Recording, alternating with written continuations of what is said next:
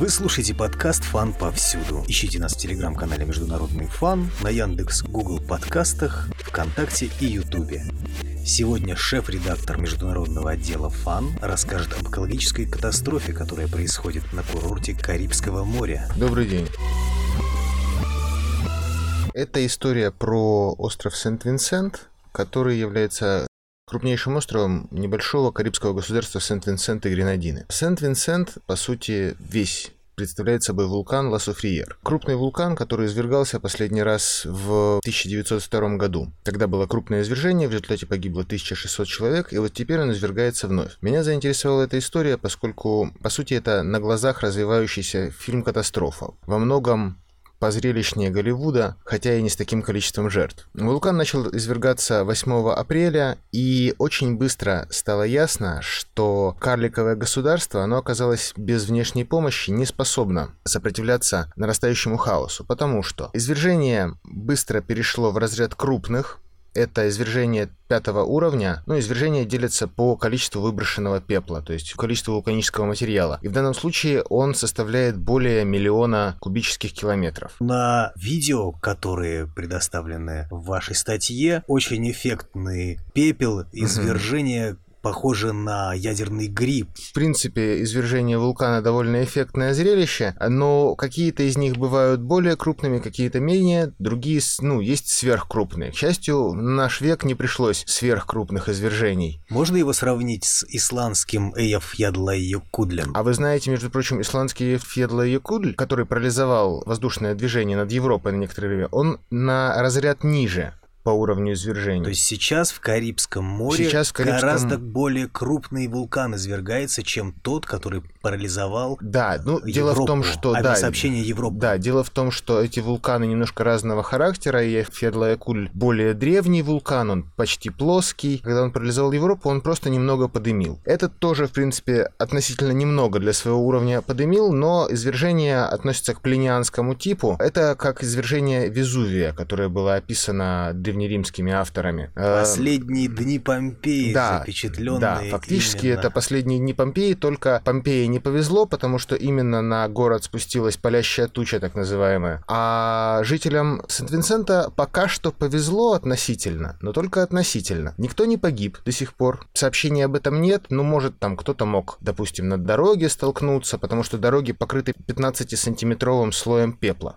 И в целом это выглядит как очень плотный туман воздуха. Это выглядит как очень плотный туман, э, это выглядит как глубокие колеи на дорогах, это выглядит как края дорог, а остров-то гористый, там всюду серпантин. Края этого серпантина, они не угадываются, так что я думаю, там аварий немало произошло за последние дни. Но и службы спасения, боюсь, не могут справиться. Вот. И тут оказалось ключевым моментом Сент-Винсент это маленькое государство, Сент-Винсент и Гренадины, не очень богатое государство, то есть у них там, конечно же, настоящий Карибский рай, но этот рай э, не слишком работал над привлечением туристов. Как я понимаю, туда заходили ненадолго круизные корабли с большим удовольствием, то есть люди временно высаживались на берег, там попить, покурить и возвращались обратно дальше на шикарном лайнере плыть. Соответственно, денег они оставляли немного. Но я думаю, что они там жили жили, в общем-то, хорошо, спокойно достаточно, без толп туристов. На а подножном теперь, корме? Да, на, ну, частично на подножном корме. Теперь оказалось, что этого всего недостаточно. Без помощи крупных стран они не могут. Первыми откликнулись на призыв о помощи такие страны, как Мексика, Венесуэла, как ни странно, и Барбадос. Венесуэла прислала врачей, гуманитарную помощь, потому что десятки тысяч жителей эвакуируются из непосредственной зоны вулкана. Сейчас он затих, это очень хорошо для местных жителей, но сейчас произошла другая другая напасть, на остров пролились проливные дожди. Все эти слои вулканических выбросов превратились в болото полужидкой черной грязи. Со склонов происходят оползни, сели.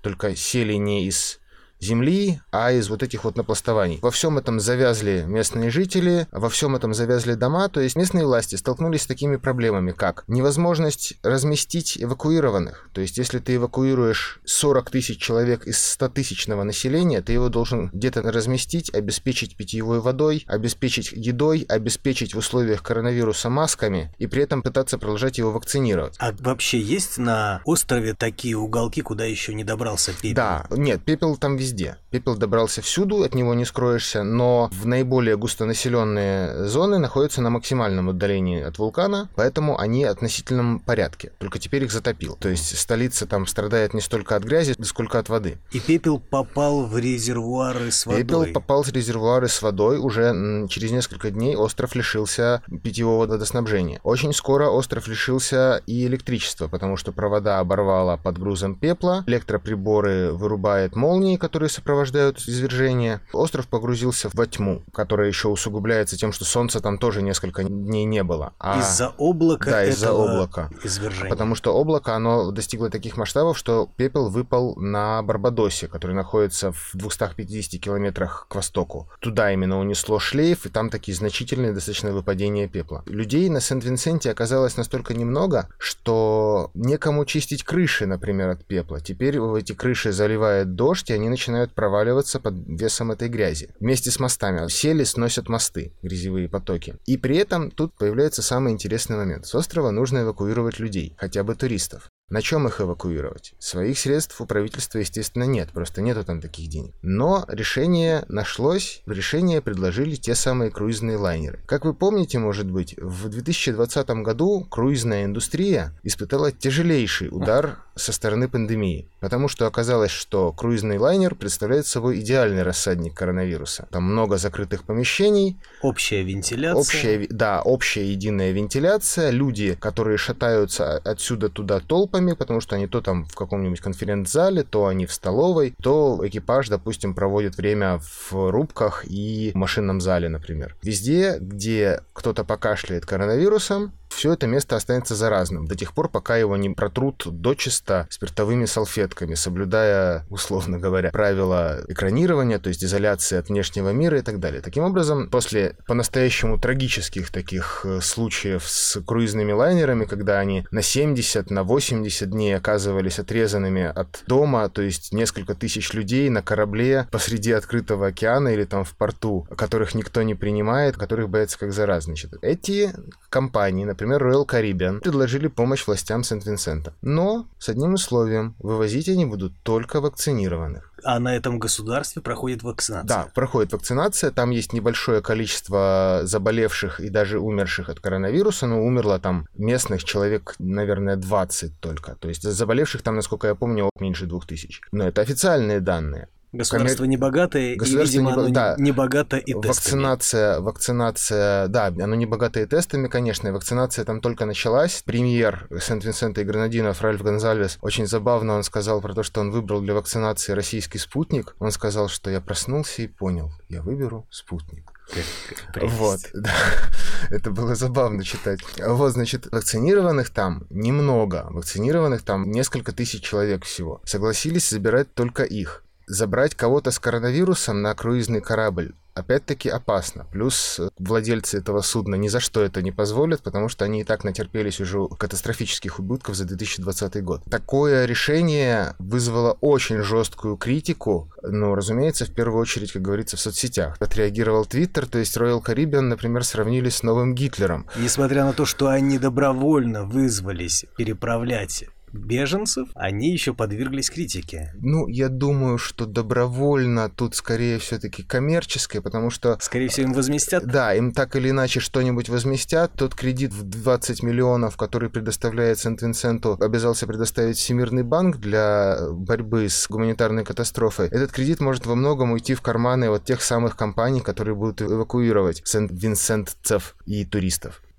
помимо криков про нового Гитлера, который дискриминирует людей по признаку вакцинирования, мы видим наглядную картину того, что маленькие государства могут быть как в древнем мире эпическим каким-то природным событием просто уничтожены. То, что мы видели с Гаити, тут в Сент-Винсенте просто это несколько более зрелищно. Не нарушилось ли авиасообщение? Я не встречаю никаких сообщений о нарушении авиасообщения над Карибским морем. Может быть, э, тут повлияло то, что шлейф относительно узкой полосой ушел в сторону Барбадоса на запад, возможно, не так сильно распространился этот пепел или не так высоко залетел. Я, честно, не берусь сказать, но, возможно, паника вокруг исландского вулкана была несколько искусственной. И предупреждение о том, что в двигатель попадет частица вулканического пепла и уничтожит самолет, все погибнут, было несколько преувеличением, потому что, например, у России есть Камчатка, где вулканы так или иначе дымят регулярно, а время от времени извергаются. Они там никого не трогают, потому что они далеко от населенных пунктов. И ничего, над Камчаткой летают гражданские самолеты, там проводят учения, военная авиация. На Камчатку вообще-то единственный способ добраться, кажется.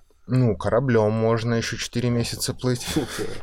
Последний раз, когда он извергался, было гораздо больше погибших. Нет, последний раз он извергался в 79 году. Там погибших тоже не было совсем, но там было относительно небольшое извержение. Крупное извержение было в 1902 году. Тогда погибло 1600 человек, что можно связать с в первую очередь не приспособленностью туземцев в то время. То есть не было ни организованной службы гражданской обороны, поэтому кто-то попал под селевые потоки, кого-то засыпало пеплом. Сейчас они в наиболее труднодоступные от извержения вулкана места переселяются. Но куда вернутся люди, эвакуированные, если инфраструктура будет разрушена вот. селевыми и грязевыми потоками? Вот. Именно этот вопрос, чудовищно важный вопрос для маленького государства, которому нужны тяжелая техника, большое количество обученных людей, просто большое количество людей хотя бы, которые должны выкопать вот эти деревни. Там вокруг вулкана в непосредственной близости, то есть на расстоянии километров 20 от его жерла, а, располагается ряд прибрежных деревенек, которые под такими крутыми утесами живут, живут. И сейчас они, я думаю, полностью засыпаны и залиты и завалены вот этой грязью черной. Их нужно просто раскапывать. Остров туристическая индустрия на острове, какая бы там ни была, гражданская инфраструктура полностью уничтожена в некоторых районах. Вопрос в том, найдется ли какая-нибудь страна, которая предложила бы скоординированные усилия по помощи Сент-Винсенту. Потому что без коммерческого интереса я не знаю, кто будет это делать. Маленькое государство легко проглядеть на карте и легко не заметить в повседневной жизни, а там тоже люди, они тоже нуждаются в помощи. И стратегических интересов для США она тоже не представляет? Не особо. Максимальный стратегический интерес — это те самые круизные лайнеры. Помощи ждать людям. Да, неоткуда. помощи на Сент-Винсенте ждать особо неоткуда. Помощь им предлагают в основном страны, которые не слишком сами заинтересованы и в основном хотят свои собственные проблемы разрешить. Вы слушали подкаст «Фан повсюду». Ищите нас в телеграм-канале «Международный фан», на Яндекс, Google подкастах, ВКонтакте и Ютубе. О катастрофе в Карибском море нам рассказал шеф-редактор Международного отдела Федерального агентства новостей Валентин Меликов.